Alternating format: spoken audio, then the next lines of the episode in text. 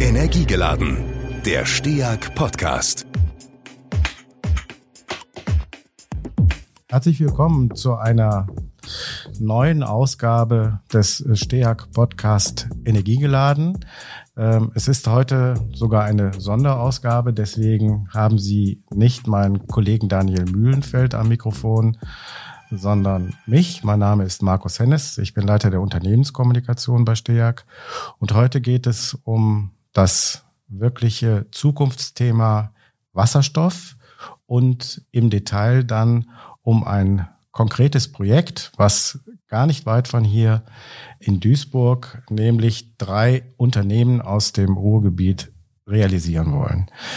Meine Gesprächspartner sind heute äh, Dr. André Zschocke von ThyssenKrupp Ude Chlorine Engineers. Das ist, dahinter verbirgt sich ein Anlagenbauer, insbesondere was Elektrolyse angeht. Dann haben wir Dr. Christoph Jansen von ThyssenKrupp Steel Europe in Duisburg und meinen Kollegen Kevin Galle aus dem Bereich Trading und Optimization der STEAG hier in Essen.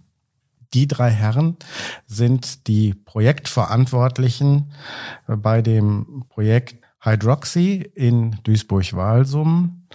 Und bevor wir gleich in die Diskussion einsteigen, äh, ich habe es eben ja schon erwähnt, Wasserstoff ist irgendwie ein Zaubermittel, ähm, insbesondere bei der Energiewende. Die Erwartungen sind groß, aber die Erwartungen sind auch deshalb groß, ähm, weil das Marktpotenzial riesig ist. Es gibt Studien, auch von der EU-Kommission ähm, herausgegeben, die einen Blick auf das Jahr 2050 werfen. Und da könnten in der europäischen Wasserstoffindustrie bis zu 470 Milliarden Euro investiert worden sein und 5,4 Millionen neue Arbeitsplätze entstanden sein. Das ist der eine Teil der positiven Bilanz. Der, der andere Teil ist, äh, was das Gelingen der Energiewende angeht und das Erreichen der Klimaziele angeht, ähm, ist Wasserstoff, glaube ich, ein Schlüssel, dass das funktionieren kann. Viele sehen in dem alternativen Energieträger das Allheilmittel für praktisch jedes Problem, ob in der Industrie, das wird unser heutiges Thema sein, im Verkehr, in der Luft oder im Wärmesektor. Das Problem, und das wird auch ein weiterer Aspekt unserer äh, Diskussion heute sein, grüner Wasserstoff ist noch relativ teuer. Trotzdem, wenn man sich mal anguckt, wer unter der Fahne grüner Wasserstoff im Moment antritt, dann sieht man ähm, eine lange Liste, die sich so liest wie das Who is Who der deutschen Industriekonzerne. Ich werde hier natürlich nicht die Namen unserer Konkurrenten nennen, sondern ich werde nur auf ThyssenKrupp mit zwei Bereichen innerhalb des Konzerns und Steag mich konzentrieren. Und ich verrate jetzt schon mal, das Ziel des Projektes Hydroxy ist eben grünen Stahl herzustellen und dafür braucht man grünen Strom. Ich würde jetzt gerne das Gespräch weiterführen an Sie und vielleicht mit dem Kunden mit, nämlich mit dem Abnehmer von grünem Wasserstoff sprechen und würde Sie, Herrn Jansen, fragen, was möchten Sie mit der Umstellung Ihrer Produktion auf grünen Wasserstoff in erster Linie erreichen? Wir sind mit äh, rund 20 Millionen Tonnen CO2, die wir jährlich äh, emittieren und das insbesondere an unserem Standort in Duisburg, der viertgrößte Emittent von äh, Kohlendioxid innerhalb Deutschlands. Und damit haben wir natürlich eine erhebliche gesellschaftspolitische äh, Verantwortung, äh, hier etwas zu bewegen, was zu verändern. Und ähm, da liegt es nahe, dass wir uns Gedanken darüber machen, wie wir den CO2-Ausstoß vermeiden. Der CO2-Ausstoß entsteht im Wesentlichen bei der Stahlherstellung ähm, in den Prozessen rings um unseren Hochofen. Das heißt, bei der Herstellung von dem Koks, der im Hochofen eingesetzt wird, sowie bei den metallurgischen Prozessen innerhalb des Hochofens. Und genau da möchten wir ansetzen, indem wir Kohlenstoff ersetzen, Kohlenstoff als Reduktionsmittel, nämlich ähm, um die Eisenerze, Fe2O3 chemisch gesehen, äh, aufzuspalten in äh, Eisen und äh, den Sauerstoff, also den Sauerstoff im Grunde genommen wegzunehmen Und ähm, das gelingt uns idealerweise mit Wasserstoff. Ähm, Wasserstoff ist CO2-frei und soll die Funktion vom Kohlenstoff übernehmen und künftig dann in diesem Hochofenprozess als Reduktionsmittel eingesetzt werden. Wobei, und das werden wir sicherlich nachher nochmal erläutern, der Hochofen selber dann allalong ausgedient hat, denn er ist nur bedingt äh, umrüstbar auf Wasserstoff. Wir brauchen dann auch eine neue Anlagentechnologie, um dieses, äh, diese Arbeit, diese Reduktionsarbeit äh, zu leisten. Also das ist der Grundgedanke. Wir wollen weiter an der Stahlerzeugung festhalten, also in der Stahlerzeugung aus Erzen. Dazu müssen wir die Erze halt, wie gerade ausgeführt, vom Sauerstoff befreien und das wird künftig dann mit Wasserstoff anstelle von Kohlenstoff erledigt. Ja, die, also die Ausgabenstell äh, Aufgabenstellung aus Ihrer Sicht ist damit klar skizziert. Ähm, jetzt brauchen Sie natürlich ähm, ein Unternehmen, ähm, was sich mit der Herstellung von Wasserstoff oder grünem Wasserstoff besonders gut auskennt, was da vielleicht einen langen Erfahrungsschatz auch hat, weil es eben als Kunde schon Industriebranchen hatte in den vergangenen Jahrzehnten, wo man vielleicht den Elektrolyseur schon irgendwie eingesetzt hat, also wo man schon auf andere Art und Weise Wasserstoff hergestellt hat. Und da stoßen Sie zufällig in Ihrem eigenen Konzern auf einen Anbieter, der das ganz besonders gut kann. Und da würde ich jetzt gerne äh, zu Ihnen überleiten, Herr, Herr Dr. Zschocke, und vielleicht nochmal sagen, hm, was ist hier die Anforderung aus technischer Sicht bei der Anlage und was sind die Vorteile, die gerade Sie als äh, äh, Anlagenbauer von der Historie her da einbringen können? Ja, also grundsätzlich vielleicht nochmal, um die Thematik äh, ein bisschen mehr einzuführen. Es geht ja darum, letztendlich äh, viele Prozesse in der Industrie nachhaltig zu gestalten, in Zukunft auf grüne Energie umzusteigen. Und äh, wir wissen alle, dass wir im Bereich des Stromsektors da schon viel erreicht haben. Wir sind schon zum Großteil auf äh, Solar- und Windenergie umgestiegen und wir sehen auch, dass die Preise, also die Gestehens Gestehungskosten immer weiter heruntergehen. Und Aufgabe ist es in Zukunft eben eine Brücke zu schlagen von diesem erneuerbaren, nachhaltigen Strom hin zur Industrie, eben zum Beispiel dem Stahlbereich, aber auch eben dem Ammoniakbereich äh, und äh, Raffinerien und weitere Industrien können davon profitieren. Ähm, ja, und die Elektrolyse ist eben das Bindeglied zwischen diesen verschiedenen Segmenten. Wir schaffen also die Brücke von grünen Strom zur grünen Industrie. Und welche Rolle spielen wir dabei? Welchen Vorteil haben wir? Wir äh, haben jetzt schon äh, rund 50 Jahre lang Erfahrung in dieser Technologie, die allerdings in einem anderen Kontext zum Einsatz kam, und zwar in der chemischen Industrie. Ähm, dort wird eine sogenannte Sohle, also man kann sich das einfach als sehr salziges Wasser äh, vorstellen, äh, durch eine Elektrolyse geführt. Und was dabei entsteht, ist einerseits Wasserstoff, so wie wir das hier auch in Zukunft vorhaben, ähm, und Chlor, äh, der dann eben aus dem Salz herausgelöst wird. Aufgrund dieser Lage dieser Technologie äh, und der Erfahrung, die wir in diesem Bereich haben, sind wir eben in der Lage, quasi aus dem Stand in diesem neuen, sich entwickelnden Sektor äh, schon skalierte Lösungen anzubieten, sprich also in entsprechender Größenordnung ähm, Produkte anzubieten. Und äh, zu Ihrer anderen Frage, worauf kommt es an? Ähm, wir wissen, Strom ist ein kostbares Gut und äh, damit muss sorgsam umgegangen werden. Also Anlagen müssen möglichst effizient sein heißt, äh, dass aus äh, möglichst wenig Strom viel Wasserstoff entsteht. Und da haben wir auch eine besondere Expertise durch den Einsatz äh, innovativer Katalysatoren, die das ermöglichen. Ähm, weitere Merkmale so einer Anlage müssen natürlich Zuverlässigkeit und Sicherheit sein. Und letztendlich äh, ist aber auch der Preis dieser Anlage entscheidend. Und da denke ich, können wir mit unserer bestehenden Zulieferkette von immerhin schon einem Gigawatt pro Jahr äh, einiges anbieten.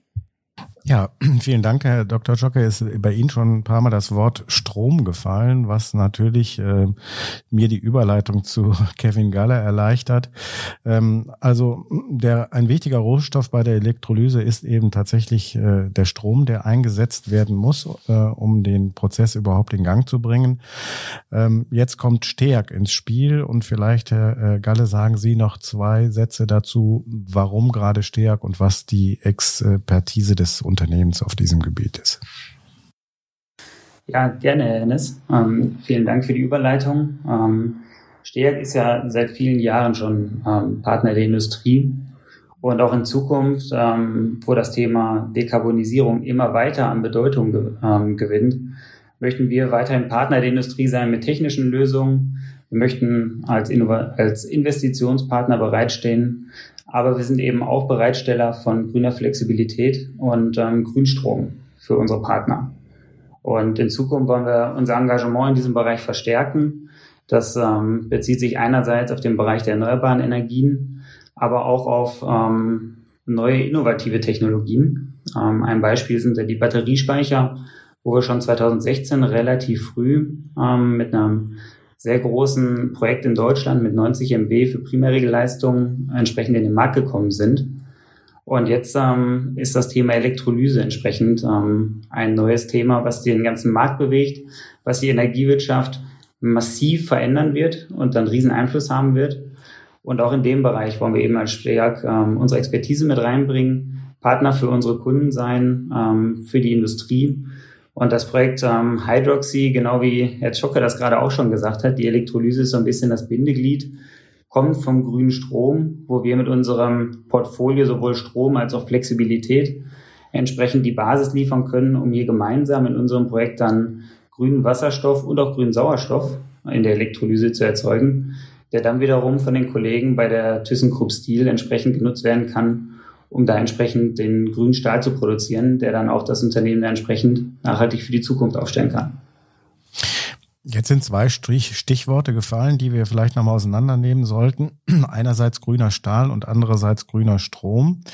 Ähm, Herr Jansen, an Sie die Frage, Sie müssen, wenn Sie jetzt, ähm, ich stelle mir das so vor, wenn Sie jetzt Ihren Stahl in Duisburg, wenn Sie ab sofort grünen Stahl herstellen müssten, dann könnten Sie das wahrscheinlich nicht, ähm, weil gar nicht so viel ähm, grüner Strom zur Verfügung steht und auch Anlagen, die den erzeugen oder die in der Elektrolyse das erzeugen würden an Wasserstoff, was Sie benötigen würden. Vielleicht können wir an der Stelle nochmal den Unterschied machen, wie der Weg zur Klimaneutralität bei Ihnen aussehen könnte, wenn man einfach sagt oder ich die Frage stelle, gibt es da Zwischenschritte? Gibt es da Brückentechnologien? Oder und, und warum haben Sie sich in diesem Projekt äh, als letzte Frage äh, für grünen Stahl am Ende entschieden? Also unser Ziel ist es ja, wie gesagt, klimaneutral zu werden. Der Begriff grüner Stahl ist, klingt griffig, ähm, aber in erster Linie wollen wir erstmal versuchen, den, das CO2, den CO2-Ausstoß zu vermeiden und damit klimaneutralen Stahl herzustellen. Ähm, das wird auch nicht von jetzt auf gleich funktionieren, denn äh, wir brauchen ja nicht nur den Wasserstoff und grünen Strom. Äh, beides ist für uns äh, erforderlich, denn ähm, wir wollen ja sowohl die Emissionen, die wir selber erzeugen auf unserem Gelände, die wir selber in der Hand haben, als auch die Emissionen, die bei der Energiebereitstellung entstehen, reduzieren. Also unser Ziel, unser Zwischenziel ist es bis 2030 30 Prozent von den sogenannten Scope 1 Emissionen, also die, die wir selber beeinflussen können, und den Scope 2 Emissionen, die ähm, also mit der Energieerzeugung zusammenhängen, äh, reduzieren und bis 2050 klimaneutral sein. Ähm, wir werden aber nicht den Stahl äh, mit dem vorhandenen Anlagenpark klimaneutral herstellen können, sondern da ist es nur in gewissen begrenzten Umfang möglich, den Kohlenstoff in unseren bestehenden Hochöfen zu substituieren durch den Wasserstoffeinsatz. Wir benötigen auch einen kompletten Umbau unserer Stahlerzeugungseinheiten, unserer Hütte mit den Und das wird auch nur Step by Step äh, gelingen. Also die erste Direktreduktionsanlage, die perspektivisch Mitte dieser Dekade dann den ersten, den ersten von vier Hochöfen ersetzen wird, die noch einen kleineren Aus, ein kleineres, ein kleineres Ausmaß hat, wird schon ein Investitionsvolumen von äh, roundabout eine Milliarde Euro umfassen. Also für uns ist allein der Umbau unserer Hütte schon ein langer Weg, den wir gehen müssen. Darüber hinaus, wie Sie gerade angesprochen haben, ist sicherlich essentiell, dass wir uns ein Portfolio aufbauen von Wasserstoff, von eines Wasserstoffbezugs. Der Wasserstoffbedarf ist immens. Wir reden davon 100.000 äh, äh, Kubikmeter pro Stunde, die wir allein für die erste Stufe benötigen. Und ähm, das geht also in die Milliarden Kubikmeter, die wir dann künftig jährlich äh, benötigen werden. Ähm, auch der Strombedarf wird bei uns zuwachsen, nicht nur aus einer eventuell, und da, da reden wir ja jetzt gleich drüber, ähm, entweder bei uns oder bei Ihnen auf Ihrem Gelände, auf dem Steag-Gelände zu produzierenden Elekt äh, Wasserstoffelektrolyse ähm, äh, benötigt, sondern insbesondere auch für unsere übrigen Prozesse. Zurzeit ist es nämlich so, dass wir ähm, energieautark vom Grunde her genommen sind, denn der klassische Prozess erzeugt so viele Kuppelgase, dass wir mit dem Überschuss, der daraus sich ergibt, genügend Strom produzieren können, um unsere Prozesse selbst am Laufen zu halten. Das wird künftig wegfallen. Mit der neuen Anlagentechnologie werden wir gerade keine Kuppelgase mehr zur Verfügung zu haben, die wir verstromen können, also einen Nettostrombedarf haben. Zudem gibt es zusätzliche Aggregate, die ebenfalls stromverbrauchend sind, wie beispielsweise dem Einschmelzer, der der Direktreduktion hinterhergeschaltet ist, ähm, der ebenfalls einen erheblichen Strombedarf haben wird. Also insofern werden wir auch sehr stark darauf angewiesen sein, äh, den Strom äh, künftig netto zu beziehen und unser Ziel ist es natürlich, dass dieser Strom dann grün sein muss, wobei wir uns über die Farbe dann nochmal unterhalten müssen. Das ist ja gerade Gegenstand der heutigen, der aktuellen politischen Diskussion, ähm, was grün ist. Ähm, es muss so ausgestaltet sein, diese Farbe muss so ausgestaltet sein, dass es letztendlich für uns auch machbar ist, ähm, in ausreichendem Umfang äh, diesen Strom zu beziehen mithin, es wird ein knappes Gut und es muss so, die, Rahmenbedingungen müssen so gestaltet sein, dass wir auch faktisch in der Lage sind, äh, genügend zu beziehen. Da würde ich gerne direkt was zu ergänzen, weil das äh, genau passend ist, wie Sie gesagt hatten. Bis 2030 soll hier schon signifikant ähm, bei den CO2-Emissionen eine Einsparung reduziert werden. Das, der, ein wesentlicher Baustein dieses Projekts ist ja, dass es von der geografischen Lage einfach extrem vorteilhaft ist. Wir haben das äh, Stahlwerk in Duisburg, wir haben den bestehenden Standort, der heute schon energiewirtschaftlicher Standort ist, von der STEAG in Walsum. Da liegen Luftlinie knapp zwei Kilometer zwischen. Und insbesondere jetzt, äh, solange es noch keine Infrastruktur für den Transport von Wasserstoff gibt in Deutschland, haben wir hier halt extrem gute Anknüpfungspunkte, um da auch äh, mit dem Projekt wirklich da die ThyssenKrupp zu unterstützen diesen ambitionierten Weg dann auf, der Zeit, auf dem Zeitstrahl auch wirklich zu realisieren. Auf der anderen Seite, ähm, das ist erstmal so die Rahmenbedingungen, auf dessen Basis auch im letzten Jahr unsere Zusammenarbeit dann gefußt ist und weswegen unsere ähm, diese Zusammenarbeit letztlich dann auch ähm, zusammen forciert haben. Auf der anderen Seite hat es Herr Jansen genau richtig gesagt. Ähm, um grünen Stahl zu erzeugen, ähm, brauchen wir grünen Wasserstoff. Aber heute ist eigentlich noch gar nicht genau klar, was sind denn eigentlich die Rahmenbedingungen für den grünen Strom, damit daraus grüner Wasserstoff wird. Das äh, hört sich erstmal einfach an von den Farben. Ähm, in der Realität gibt es da aber genaue Vorgaben, die uns wahrscheinlich gemacht werden. Und Stand heute haben wir die noch gar nicht. Ähm, das ganze Thema Elektrolyse ist ja extrem ähm, in der ähm, Bearbeitung, gerade bei allen Akteuren im Markt mit verschiedenen Projekten. Aktuell laufen ja auch die, das wesentliche Förderprogramm, was aktuell in Deutschland oder auch der EU kommt für das Thema Wasserstoff, die ähm, IPCEIS, also Important Project of Common European Interest wo wir jetzt auch an der Stelle schon eine Projektskizze letztlich erstellen müssen. Die Herausforderung, die den gesamten Markt eint, ist, wir müssen hier Abschätzungen erstellen, haben aber eigentlich vom Regulator noch gar keine Vorgabe bekommen, was wir genau hier unterstellen müssen für den grünen Strom. Das heißt, wir werden hier in Szenarien arbeiten müssen, weil letztlich das neue EEG in dem Entwurf, also das Erneuerbare Energiengesetz, in dem aktuellen Entwurf, wie es vor, wie es vorliegt, für grünen Wasserstoff schon einen Platzhalter geschaffen hat. Das heißt, hier werden die Anforderungen an den Grünstrom noch definiert. Sie sind aber heute noch gar nicht festgelegt. Das heißt, ähm, das wird im weiteren Verlauf folgen. Und das stellt uns jetzt auch so ein bisschen vor die Herausforderung, hier kreative Szenarien letztlich gemeinsam zu entwickeln. Ähm, wie bekommen wir das Grünstromportfolio so zusammengestellt, dass wir möglichst viel auch grünen, verwertbaren Wasserstoff ähm, produziert bekommen? Weil genau wie der Kollege das gesagt hat, der Bedarf ist immens hoch. Wir planen hier mit bis zu 500 MW. Das heißt, wir haben auch ein erhebliches Potenzial am Standort, um möglichst schnell da was liefern zu können. Aber wir müssen jetzt auch schauen, dass wir möglichst schnell verlässliche Rahmenbedingungen bekommen, um eine möglichst hohe Auslastung entsprechend der Anlage gewährleisten zu können und damit auch die Wirtschaftlichkeit zu verbessern. Ja, vielen Dank, Herr Galle. Das ist natürlich in äh, industriellen Projekten, sei es in der Energiewirtschaft oder in der Stahlindustrie, immer ein Problem. Wie sind die Rahmenbedingungen? Darauf würde ich zurückkommen später nochmal. Ich würde aber gerne nochmal Herrn Schocke fragen. Wir haben von Herrn Jansen eben gelernt, also sowohl Strom ist ein wichtiger Produktionsfaktor in Zukunft bei ThyssenKrupp und auf der anderen Seite eben Wasserstoff. Was können Sie denn mit Ihrem Unternehmen, mit ThyssenKrupp Ude Chlorine äh, tun? Tun, dass der Wasserstoff als Rohstoff, dass sich die Kosten dort verbilligen. Die Industrie, die Politik fordert ja jetzt auch und sie unterstützt das auch äh, finanziell dazu auf, dass man bei den Elektrolyseuren von einer, ich will es mal salopp sagen, Handarbeit zu einer industriellen Serienfertigung übergeht. Ja, äh, das ist eine gute Frage. Also Technologie ist ein wesentlicher Bestandteil. Diese muss ähm, sicher und planbar sein, sonst äh, rechnen sich solche Projekte nicht.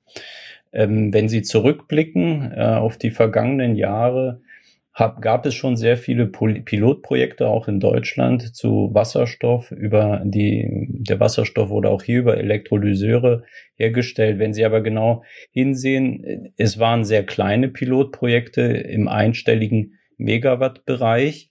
Ähm, diese wird es auch, diese Anwendung in Zukunft geben. Aber sobald wir in den industriellen Bereich gehen, äh, braucht es eben einen anderen Ansatz äh, mit einer größeren Skala. Was heißt das konkret? Das heißt, wir haben beispielsweise bisher äh, mit Elektrolyseuren gearbeitet, wo ein Modul, also das ist die kleinste Einheit, ähm, 10 Megawatt äh, Strom aufnehmen kann äh, und entsprechend eben Wasserstoff produziert. Wir haben uns äh, jetzt äh, kürzlich erst entschieden, ein, ein neues Produkt auf den Markt zu bringen, wo wir eben die Leistung mit einem Stack verdoppeln. Also wir haben hier 20 Megawatt in einen Stack, also einfach nur mal um die Größenordnung äh, zu sehen. Dazu wären, da, da könnte man rund fünf Windräder an einen Elektrolyseur-Stack anschließen. Das ist ähm, weltweit gesehen äh, die größte Stackgröße, die es gibt. Ähm, damit erzielen wir einige Vorteile, was die Investition angeht. Weil Größe. Darf ich Sie ja. kurz fragen, Stack, was, wofür steht Stack? Ja, also äh, das Grundprinzip der Elektrolyse ist es ja, dass man Strom, also Plus- und Minuspol, in, in eine wässrige Lösung hält und an den beiden Polen entsteht äh, Wasserstoff und Sauerstoff. Und dieses, was man vielleicht noch äh, aus dem Chemieunterricht früher kennt, wird eben äh, industriell gemacht in sogenannten Zellen bei uns. Das heißt, innerhalb einer Zelle ist diese wässrige Lösung Plus- und Minuspol und es entstehen in, in so einer Zelle eben diese, diese Gase und werden aufgefangen. Und um das entsprechend äh, auf eine Skala zu bringen, äh, die hier anwendbar ist, muss man diesen sehr modularisierten Ansatz eben äh, skalieren, indem man eine Zelle hinter die andere stellt. Und dieser Stack, also sogenannte Zellstapel, das sind mehrere hundert solcher Zellen. Äh, so eine Batterie erzeugt dann eben die, die Gesamtheit des äh, benötigten Wasserstoffs. Also wie gesagt, ähm, wir arbeiten an der Skala. Das andere ist, ähm, diese Elektroden, also Anode und Kathode, äh, verbrauchen sich über die Lebenszeit so eines Elektrolyseurs und unsere Aufgabe ist es, mit äh, innovativen Materialien dafür zu sorgen, dass die Lebenszeit möglichst, möglichst lang ist. Je länger die Lebenszeit, desto günstiger ist der Betrieb so einer Anlage. Äh, und mit unserem Partner, der Industrie Denora, werden ständig neue Coatings, so nennt man die, diese Substanz, die man auf Anode und Kathode aufträgt, entwickelt, die für Langlebigkeit. Man lackiert sie praktisch, ja. Mhm. Man lackiert sie praktisch und dieser Lack äh, äh, schützt eben Anode und Kathode und sorgt auch dafür, dass die ähm, eigentliche Spaltungsreaktion des Wassers auf einer niedrigeren Spannung äh, stattfindet, als es ohne diesen Lack wäre, was erheblich Energie einspart. Letztendlich sparen Sie damit Stromkosten und diese können ja bis zu 70 Prozent der Gesamtkosten eines solchen Projektes ausmachen. Ich würde gerne, weil das so an Herausforderungen an das Projekt, glaube ich, bis hierhin deutlich geworden ist, nochmal an Herrn Galle die Frage richten. Es geht darum, irgendwann den für den Elektrolyseur benötigten Strom hm, aus grünen Quellen hm, zu erzeugen. Hm, da könnte ich mir vorstellen, ähm, dass man den in Deutschland im Moment nicht zusammenbekommt. Ähm, aber wie kann denn das zukünftige äh, Beschaffungskonzept für grünen Strom für eine solch große Anlage ähm, aussehen? Und, und noch eine andere Frage, die vielleicht Sie sich dann in der Antwort mit Herrn Jocke teilen. Sie haben es eben erwähnt, Herr Galle, hier soll ein Elektrolyseur mit einer Leistung von 500 MW ähm, entstehen. Ich habe mir bei der Vorbereitung auf dieses äh, Gespräch mal angeguckt, was jetzt so an Projektgrößen unterwegs ist. Und da wäre 500 Megawatt in der Tat eine völlig neue Marke, die hier erreicht wird. Herr Jock hat eben schon erwähnt, den Vorteil, der sich auch in der, ich sage es jetzt mal mit meinen Worten, monolaren Konzeption dieser Elektrolyseure ergibt und auch der Größenvorteil. Aber 500 MW, das kenne ich noch nicht. Also an Sie, Herr Galle, die Frage, woher kommt der Grünstrom? Ja, das ist äh, tatsächlich die große Herausforderung, äh, mit der wir uns jetzt in den nächsten äh, Wochen und Monaten beschäftigen wollen. Ähm, das wird eine äh, sehr spannende Aufgabe sein, weil unser Ziel ist es ja, eine möglichst hohe und gleichmäßige Auslastung des Elektrolyseurs zu realisieren. Ähm, das einerseits äh, bedeutet, dass wir möglichst viel Wasserstoff produzieren können, aber das macht natürlich den Case am Ende wirtschaftlicher und entlastet den Fördermittelbedarf.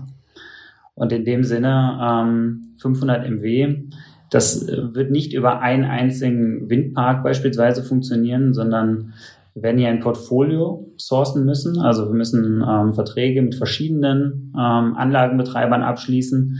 Und da werden wir schauen, dass sich die ähm, Erzeugungsprofile möglichst ergänzen. Das heißt, da wird ähm, ein Teil Wind Offshore mit dabei sein, ähm, die auch sehr hohe Auslastung an sich schon pro Anlage haben und relativ große Leistungsklassen mitbringen. Das Ganze wollen wir ergänzen ähm, über Wind-Onshore-Anlagen, die wir ähm, dazu sourcen wollen und auch Photovoltaikanlagen. Ähm, die ergänzen sich im Jahresverlauf oder auch im Tagesverlauf relativ gut, weil beispielsweise PV natürlich tagsüber relativ viel Strom erzeugt, Wind statistisch gesehen eher nachts mit dem ähm, Offshore dazu noch eine gute Basis. Das wollen wir in Summe so kontrahieren, dass wir eine möglichst hohe ähm, ja, ein möglichst gutes Portfolio bringen, was eine hohe Auslastung ermöglicht. Jetzt wird es am Ende interessant sein, ähm, welche Anforderungen genau auch seitens des Regulators ähm, da rankommen, sei es wie zeitlicher Natur. Ähm, müssen wir wirklich stundenscharf eins zu eins den ähm, Grünstrom auch bei der ähm, Wasserstofferzeugung ähm, einsetzen oder wird es im Jahres, in der Jahresbilanzierung reichen? Das wird eine Frage sein, ähm, die wir beispielsweise ähm, mit dem Einsatz von Speichern adressieren können. Da haben wir auch was bei uns im Portfolio bereits und ähm, sind auch an verschiedenen Projekten dran, die wir mit einbringen können. Und das wird natürlich dann äh, die große Herausforderung sein. Auch natürlich räumlicher Natur. Ähm, es gibt ja Bestrebungen, insbesondere auf Norddeutschland, die Elektrolyse ähm, beziehungsweise eine räumliche Nähe zwischen Elektrolyseur und dem ähm, Stromerzeuger ähm, zu bringen.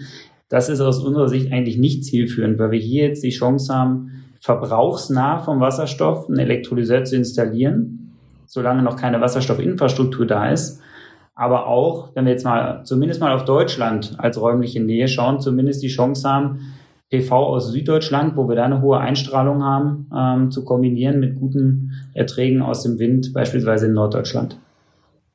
Also ich verstehe dass Sie richtig. Ähm, das hat, glaube ich, auch Herr Jocke eben schon angedeutet. Ähm, es wäre eigentlich im Prinzip sinnvoll, dass man die, die, äh, den Wasserstoff dort erzeugt, wo auch der Strom erzeugt wird. Das geht aber äh, in vielen Fällen nicht. Aber jetzt sehe ich gerade, dass der Herr Jansen äh, hier Klärungsbedarf anmeldet.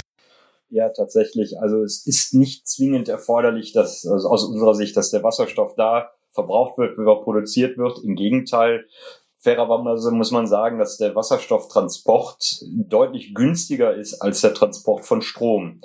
Das ist tatsächlich so. Auch Erdgas äh, ist, wird heute sehr viel günstiger und dann sprechen wir über eine Größenordnung von Faktor 10 und mehr äh, pro Energieeinheit günstiger transportiert als der Strom so dass es eigentlich sinnvoller ist, mittellangfristig den Wasserstoff zu transportieren und nicht den Strom zu transportieren. Nun haben wir aber zurzeit noch kein existierendes Wasserstoffnetz und ähm, wir möchten ja gerne jetzt und äh, unmittelbar als Nukleus sozusagen der Wasserstoffwirtschaft äh, starten. Und das äh, kann dann natürlich äh, in, in idealerweise dann in der Verbrauchsnähe entstehen. Wir bieten ja als Stahlerzeuger einen erheblichen Wasserstoffverbrauch an, ähm, auf den dann eine Erzeugung gebaut wird. Und äh, damit umgehen wir das Henne-Ei-Problem. Was kommt zuerst? Die Erzeugung oder der Verbrauch. Und wir haben wir beides, was zusammenfällt. Also es ist nicht wie bei der Mobilität, wo sich die Frage stellt, bauen wir erst die Autos, die Wasserstoff verbrauchen, haben aber keine Wasserstofftankstellen, oder bauen wir erst eine Infrastruktur und hoffen darauf, dass ähm, dann die Autos äh, anschließend gebaut werden. Also mithin, wir können, wir haben jetzt die Chance, jetzt äh, bereits sehr zügig ähm, eine Wasserstoffelektrolyse mit, mit erheblichem Umfang zu bauen und zu betreiben und äh, den Verbrauch dann auch sicherzustellen und damit einen, einen Startpunkt äh, zu, darzustellen, ähm, wie ähm, das ähm, äh, eine Wasserstoffwirtschaft gerade in dem verbrauchsstarken, äh, in der verbrauchsstarken Ruhrregion äh, sich etablieren kann. Äh, aber wie gesagt, also mittellangfristig ähm, in der Tat wird äh, die ähm, Wasserstofferzeugung in die Richtung der erneuerbaren Energien rücken müssen. Heute kann man wahrscheinlich davon ausgehen, dass wir, wenn wir hier eine Elektrolyse bauen, diese auch systemdienlich, also netzunterstützend auch durchaus eingesetzt werden kann. Wenn allerdings sehr viel ähm, Elektrolyse in Leistung in Süddeutschland entstehen würde, dann hätten wir tatsächlich ein Problem, den nötigen äh, Strom dorthin zu transportieren also à la long macht es sicherlich mehr Sinn, dass ähm, die Elektrolyse dann dazu gebaut wird, wo auch erhebliche Potenziale an erneuerbarer Energien äh, vorhanden sind. Und das ist nun mal mindestens in Nordeuropa küstennah, wo halt äh, durch Offshore-Windparks in erheblichem Umfang Energie erzeugt wird. Längerfristig müssen wir so oder so davon ausgehen, dass die Energie importiert wird wir werden in Deutschland nicht genügend grünen Strom produzieren können, um sämtliche Bedarfe, die wir haben, insbesondere bezüglich des Wasserstoffs äh, abzudecken. Das heißt, Wasserstoff wird künftig auch ein Importgut sein, was dann über Wasserstoffleitungen bis runter nach Südeuropa und ähm, bis Nordafrika perspektivisch ähm, äh, transportiert würde. Aber das dauert halt noch. Das dauert noch und deswegen sind wir gerade dabei, diese sehr zügige Lösung zu entwickeln. Vielen Dank, Herr Jansen, für diese Einordnung. Ähm, ich würde aber gerne nochmal Herrn Schocke fragen, äh, weil ich ähm, ja eben sagte, über die 500 MW, über die Größe des Projekts in der Endausbaustufe bin ich gestolpert und habe gesehen, das ist wirklich eine Hausnummer.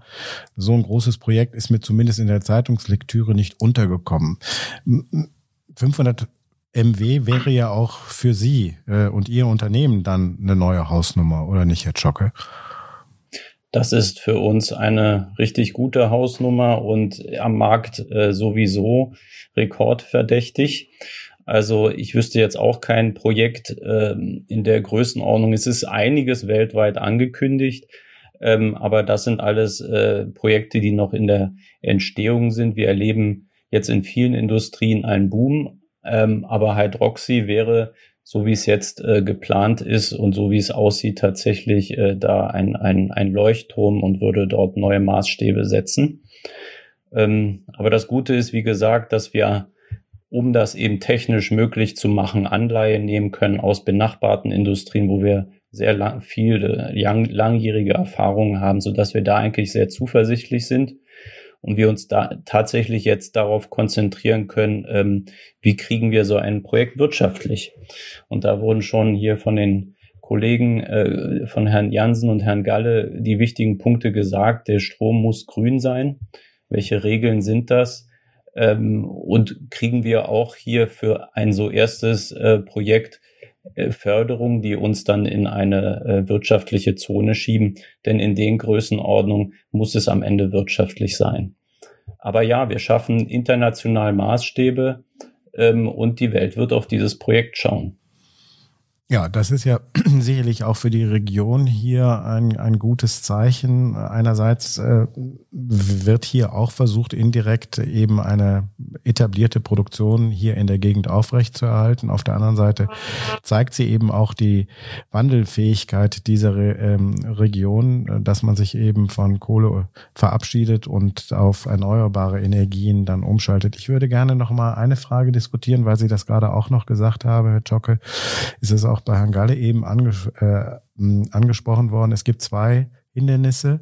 Einerseits die Regularien, also das Regelwerk und andererseits die fehlenden Anreize. Jetzt bin ich mal, setze ich mal den Hut eines Politikers auf und sage, was wollt ihr denn noch? Wir haben doch schon so ganz große Geld Töpfe bereitgestellt. Da sind ja Milliarden hier und da abrufbar. Vielleicht können wir mal in, in, wenigen einfachen Sätzen sagen, warum braucht ein solches Projekt, was ja wirklich ähm, Superlative beinhaltet, trotzdem noch eine öffentliche Förderung? Vielleicht versuchen Sie im ersten Ansatz, Herr Schocke, eine Antwort zu geben. Warum braucht es eine öffentliche Förderung? Nun, ähm, letztendlich, äh, wenn ich da für Herrn Jansen eigentlich sprechen darf, wir, wir haben einen etablierten Stahlherstellung. Herr Jansen kann ergänzen. Gut, äh, Herr Jansen, äh, ich versuch's mal, unterbrechen Sie mich gerne. Aber wir haben einen etablierten Stahlprozess, äh, wo wir eben auf Kohle und Kokskohle zurückgreifen. Und es ist völlig klar, dass Kohle nun mal wesentlich günstiger ist jetzt als äh, grüner Wasserstoff als Einsatzmedium. Sprich, am Ende wird die Tonne Stahl, grüner Stahl, äh, teurer sein als äh, die Tonne grauer Stahl. Kann man das quantifizieren, Herr Jansen, wie groß der Unterschied ist bei den Produktionskosten? Wollen Sie da auf der Rohstahlseite mal eine Hausnummer nennen? Äh, sagen wir, es wird erheblich sein. Also ähm, hängt natürlich sehr stark davon ab, ähm, wie zu welchen Preisen der, der Wasserstoff bezogen werden kann. Wasserstoff wird künftig ähm, ein ganz wesentlicher Kostenbestandteil bei der bei der Produktion äh, sein. Natürlich müssen wir auch die Hütte umbauen, wie eben schon äh, erwähnt. Äh, aber das ist eine Einmalinvestition. Also die, die, der Wasserstoffbezug wird eine Dauergröße sein, ähm, Operating Expenditures, OPEX-Kosten, ähm, die dauerhaft teurer sein werden. Insofern muss längerfristig eine Zahlungsbereitschaft im Markt sich etablieren für das teure, denn klimaneutral hergestellte Produkt. Und ähm, bis die da ist, bis, bis tatsächlich dieses Umdenken stattgefunden hat, werden wir nicht in der Lage sein, klimaneutral hergestellte Produkte zu den Erzeugungskosten im Markt unterzubringen. Deshalb bedarf es übergangsweise einer äh, nicht unerheblichen Förderung, damit wir äh, das, das umgesetzt bekommen. Ich würde gerne noch auf, auf einen anderen Aspekt abheben. Also es gibt einmal die Wirtschaftlichkeit ähm, auf die Tonne Stahl an sich. Und da tun wir, das, das ist, wo, wo worüber wir reden. Aber Sie hatten ja auch angedeutet, es gibt hier eine Region und ich glaube schon, dass wir, obgleich es viele Vorteile gibt, nahe der Stromproduktion zu sein, wir auch gucken müssen, wie wir Lokalwerte heben. Also einmal ist ja eine Elektrolyse im Grunde wie, auch wie eine Batterie zu betreiben. Das heißt, wir können hier auch in NRW Fluktuation erneuerbarer Energien damit gut abfedern. Das ist das eine. Wir haben als Nebenprodukt Sauerstoff, den wir auch äh, hier äh, in der Hütte verwenden können.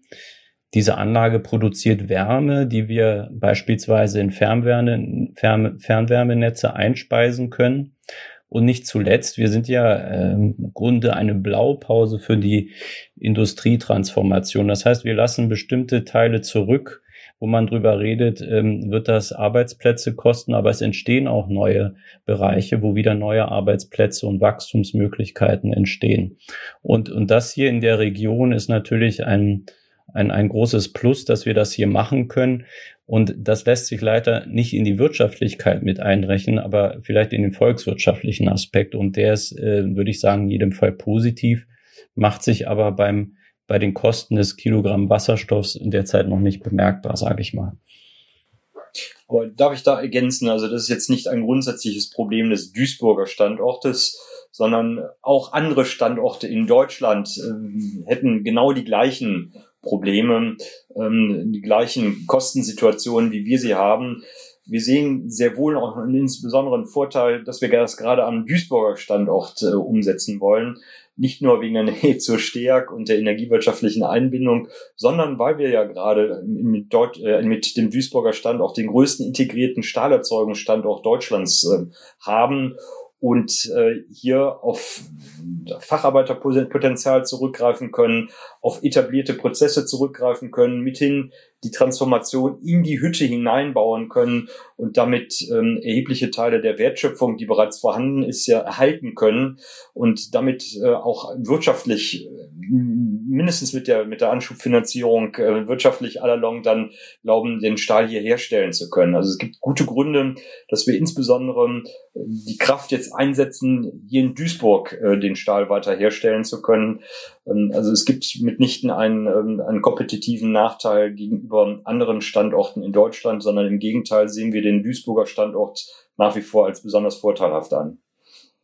Genau, das ergänzt sich auch mit unserem äh, Standort ja auch sehr gut. Auch unser Standort ist ja im Wandel. Standort Walsum, ähm, ein ehemaliger ähm, Stromerzeugungsstandort auf Basis von Steinkohle, hat in den letzten Jahren schon den ersten Wandel im Rahmen der Batteriespeicher eingenommen und jetzt mit dem Schritt dann auch zur Produktion von Wasserstoff können wir hier auf ein, äh, auf ein Netzwerk letztlich zurückgreifen an dem Standort. Von technischer Kompetenz, von äh, Know-how, was die Leute mitbringen. Und da sind wir halt gerade im Herzen des Ruhrgebiets hier auch super angesiedelt, um insbesondere da auch die Kompetenzen für dieses wirklich richtungsweisende Projekt, was Leuchtturmcharakter hat von der Größe und Dimensionierung, ähm, da können wir einfach von profitieren. Und das Ganze ist schon fast symbolisch angesiedelt auf dem ehemaligen äh, Standort der Zeche Walsum, ähm, der heute komplett schon leergeräumt ist, ähm, wo man richtig sieht den Wandel auch des Ruhrgebiets von, ähm, ich sag mal, dem Carbonzeitalter mit äh, Stahlerzeugung, mit Steinkohle, jetzt hin zu grünen Technologien, auch zu zukunftsweisenden Technologien. Und wenn wir jetzt hier schaffen, wirklich ein Projekt ähm, so schnell ähm, mit einer solchen hohen Chance an den Start zu bringen, haben wir auch wirklich ähm, die Chance, die Richtung nicht nur für, den, für die Region Ruhrgebiet, sondern auch durchaus für Deutschland zu stellen. Mit Blick auch auf die Uhr ähm, wollte ich Sie äh, fragen zum Schluss. Äh, Sie haben gerade gesagt, relativ kurz können wir damit an den Start gehen. Ähm, was sind denn die nächsten, nächsten Meilensteine bei diesem Projekt? Also wir sind aktuell ähm, im Rahmen einer Machbarkeitsstudie ähm, gemeinsam unterwegs, wo wir nicht nur die technische Komponente ähm, beleuchten wollen, sondern insbesondere die wirtschaftliche Komponente ähm, untersuchen. Heißt, ähm, wie kriegen wir ein möglichst effizientes ähm, Versorgungskonzept mit Grünstrom hin? Wie bekommen wir die Fördermittel, die gegebenenfalls oder die notwendig sind, letztlich so zusammenstrukturiert, dass wir daraus einen wirtschaftlichen Business Case für die investierenden Unternehmen sehen? Auf der Basis wollen wir dann im, äh, entscheiden, in der zweiten Jahreshälfte noch in diesem Jahr, Glauben wir daran, dass wir hier einen wirtschaftlichen Case hinbekommen, dann Einstieg in die Projektentwicklung, in die Detailarbeit, Genehmigungsvorbereitung, technische Konzepte, ähm, wirtschaftliche Verhandlungen führen, um dann mit Ziel Ende 2024 das Ganze dann noch in den Betrieb zu führen. Von den beiden Herren von ThyssenKrupp möchte mehr was, wer was ergänzen? Ja, vielleicht äh, sollte ich hier ergänzen, dass natürlich A und O für uns sein wird, dass wir die Direktreduktionsanlage bauen werden. Dafür wird ja gerade, das ist ja die Anlage, die den Wasserstoffbedarf äh, erzeugt. Und ähm, die wird nur gebaut werden können, wenn wir entsprechende Fördermittelzusagen erhalten. Das heißt, heute sind wir noch, haben wir noch keine Investitionsentscheidung äh, getroffen. Und warten natürlich äh, auf äh, entsprechende Fördermittelzusagen.